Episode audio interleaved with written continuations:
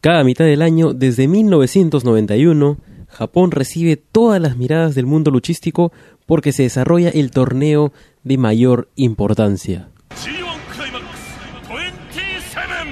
Y otra vez nos encontramos en el G1 Climax diario, que como dije en el primer episodio va a ser una edición limitada que va a acompañar a ese torneo que es el más importante del año y, y por qué no, del mundo luchístico actual. Para una mayor introducción de, qué consiste, te recomiendo que escuches el primer episodio en el link que te voy a dejar en la descripción, pero la idea, de todas maneras, lo digo de nuevo, es que esto sirva como una, una guía de visionado de todo el torneo, porque si es que recién te pegas, de hecho que no vas a tener quizá todo el tiempo para ver las cinco luchas por fecha del torneo. Entonces es un volumen muy fuerte de luchas de calidad. Sin embargo, lo que vamos a, resaltar aquí son las indispensables, ¿no? Para que llegues a la final y al menos hayas visto el top top de la época más épica e interesante del año.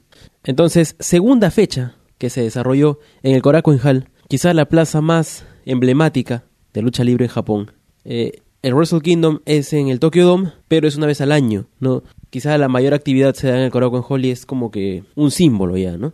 En la segunda fecha participó el bloque B, o sea, ninguno de los nombres del primer episodio lo vas a escuchar ahora. De hecho, ellos sí estuvieron participando en el evento, pero en las luchas eh, de tag teams y todos los openers que eran previos a las cinco luchas del torneo. Como dije, si bien esos encuentros entre tags o entre multiman tags no afectan al marcador del torneo, al marcador oficial, lo que hace es tantear un poco las cosas, ¿no? Y alimentar la historia previo al encuentro de dos luchadores. Por ejemplo, el main event de la segunda fecha fue entre Minoru Suzuki y Kenny Omega. En días previos, en los Multiman Tags, luchaba Kenny Omega acompañado de otros luchadores contra Minoru Suzuki acompañado de otros luchadores. De hecho, lo que tenía más brillo de ese encuentro era el momento en el que chocaban ambos, para que tengas un pequeño teaser, un tráiler de lo que iba a ser su lucha en esta fecha. Entonces, el card fue entre Satoshi Kojima versus Juice Robinson. Kojima, otra gran leyenda de New Japan, y es un veterano. Y Juice Robinson haciendo su debut en el G1 Climax, luego de un año en el que ha dado un cambio radical a su carrera. Estuvo en WWE, pidió salir de WWE y se embarcó a Japón, comenzando como un Young Lion y levantando muchas dudas entre el público presente. Sin embargo, su mejora ha sido innegable, tanto que tuvo oportunidades titulares y ahora está siendo considerado para participar en el torneo más importante de Japón. Luego tuvimos el encuentro entre The Bot Guy Tamatonga y Michael Elgin. Michael Elgin hizo su debut en New Japan en el G1 Climax 25, si mal no recuerdo, y se volvió instantáneamente un favorito de la fanaticada. Por su lado, Tamatonga en la conferencia de prensa dijo que había estado 7 años y no había conseguido nada importante, ¿no? Y que ya que no, no le importaba el torneo en realidad, solamente estaba porque, bueno, pero para él no tenía validez y si algo quería, y si New Japan quería que algo tenga validez, pues tenía que llevarlo a América. Como tercer encuentro tenemos un choque entre Sanada y The King of Darkness, Evil, que no, no es Evil Design Store, pero, pero podría conversar para auspiciar al luchador. Ambos son parte de uno de los stables más populares de Japón y, y, que bueno, valga la redundancia, son los ingobernables de Japón. De todas las facciones, me parece que a pesar de ser uno de los grupos más diversos, porque los ve juntos y todos son muy diferentes entre sí, es el más cohesionado. Entonces, ver chocar a dos miembros, y bueno, a dos de los tres heavyweights que posee la facción, de hecho que va a dar que hablar. La penúltima lucha es entre el campeón IWGP Kazuchika Okada contra Yano Toru, o bueno, Toru Yano, pero se me, se me quede el chant y que es algo muy contrastable porque Okada es actualmente el ace de la compañía, ¿no? La, cara, el, futuro también. Y por el otro lado ya no es el, el factor cómico, ¿no? Sin embargo, la tradición es que ya no saque alguna algún as bajo la manga y se lleve unas dos o tres victorias en todo el torneo sin importar cuán campeón sea su oponente. Y el main event se da entre la estrella sensación del 2017, Kenny Omega, el líder del Bullet Club,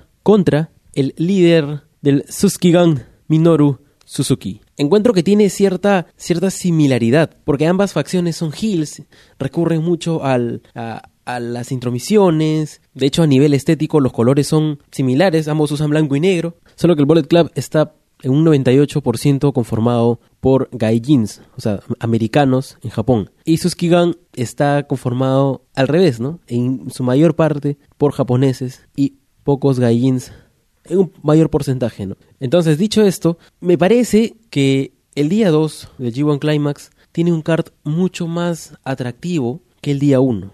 De hecho, al momento de, de recomendar algún imprescindible tengo ciertas dudas y se podría decir que va a un empate. Además que ver a Kenny y ver a Minoru siempre es sinónimo de calidad, pero la entrega que le han metido Sanada e Evil cuando se han enfrentado me parece tan brutal que no sería justo ponerla en un segundo lugar. Entonces me animo a decirte que las dos imprescindibles son el encuentro entre Kenny Omega y Minoru Suzuki a la par con el encuentro entre Sanada e Evil. Por otro lado, en el día 1 tuvimos el encuentro entre un Yoshihashi muy hambriento de victorias y un Yuji Nagata que se despedía del G1. En este caso, o en esta fecha, si bien Kojima no se está despidiendo del G1, también es una leyenda que tiene que demostrar algo. El año pasado le cedió su lugar en el G1 a su amigo Hiroyoshi Tensan, que no había sido considerado, a pesar de ser uno de los más laureados ¿no? y, y, con más historia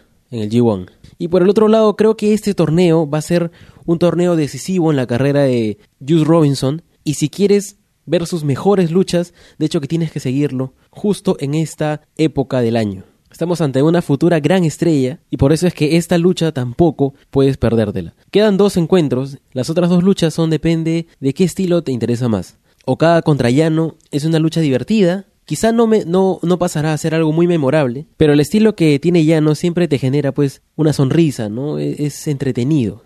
Y por otro lado, si quieres ver un choque de estilos, uno muy ágil y el otro muy poderoso, te recomiendo que veas el encuentro entre Michael Elgin y Tamatonga, que yo creo que todavía tienen más para dar, mucho más para dar a lo largo del torneo. Y eso ha sido todo, espero que te animes a ver los encuentros y que nos comentes qué te parecieron, cuál fue tu favorito de estos cinco choques de la segunda fecha del G1 Climax 27. Pasa la voz, comparte este episodio para todo aquel que quiera ingresar a todo este monstruo enorme, a este kaiju que es el Puroresu. Y si quieres compartirlo en redes, puedes usar la dirección molet.pro slash G12702. Siento que estoy nombrando robots, pero pero creo que es más fácil que una dirección enorme, llena de guiones y demás. Cortamos esto antes de que dure más.